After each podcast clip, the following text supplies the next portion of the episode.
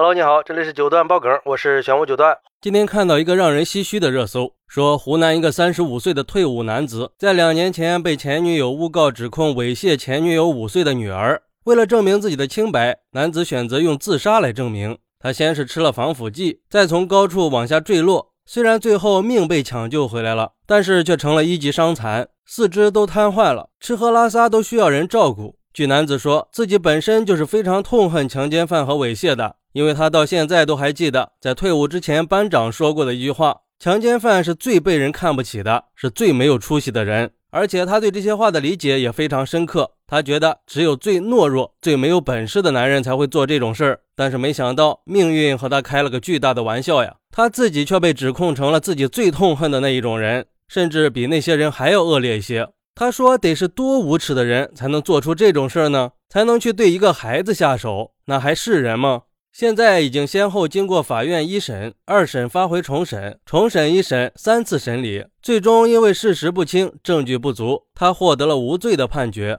但是经过这个事儿，他现在只能在轮椅和床上度过以后的人生了，生活也变得面目全非。他现在就想追究那些害他的人的责任。他说：“这是我现在唯一能做的事情了。”我的人生被毁了，我想通过视频让更多的人知道我的遭遇，也希望迫害我的那些人能够被追责。而他之所以会遭受这些事儿，还要和前女友认识说起。他是在一次公司楼下超市买东西的时候遇到了和同事认识的前女友，经过同事的介绍，他们加了联系方式。而且他当时对这个前女友的第一印象啊还是挺好的。离异，一个人带着孩子还在外边挣钱，就感觉这个人很不错，很踏实，像个过日子的人。后来就确定了恋爱关系，虽然没有结婚，但是他们已经住在一起，一起抚养前女友的女儿了。那个时候他还觉得一家三口的生活很幸福，但是不到一年的时间，他们就分手了。在分手之后不久，前女友就突然到派出所报案，说自己五岁的女儿被他猥亵。对于前女友说自己猥亵的事情，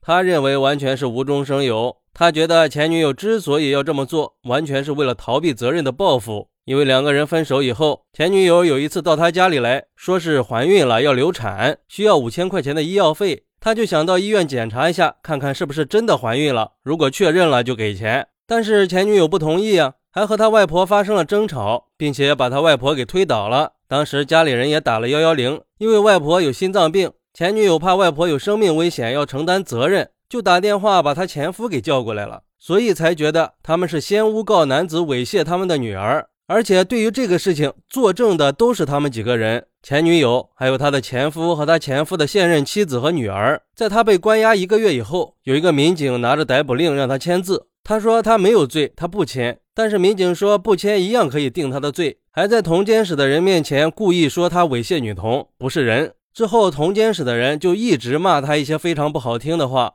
后来他才知道，检察院是在他签字之后的几天才出的逮捕令，判决书上也明确的写了这一点儿。也就是说，当时签的那个逮捕令是假的，根本就不是检察院出的。在之后的一年多时间里，他猥亵儿童的案子也发生了戏剧性的变化。先是判他有期徒刑一年，上诉以后又被撤销判决，发回重审，然后检察院又下达了不起诉决定书，最后宣布无罪。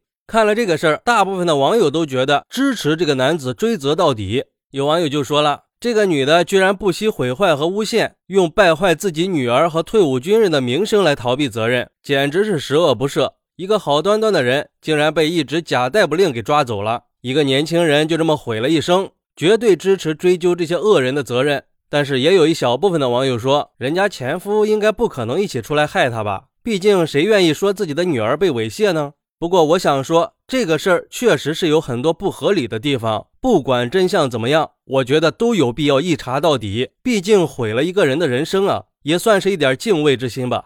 好，那你是怎么看待这个事儿的呢？快来评论区分享一下吧，我在评论区等你，拜拜。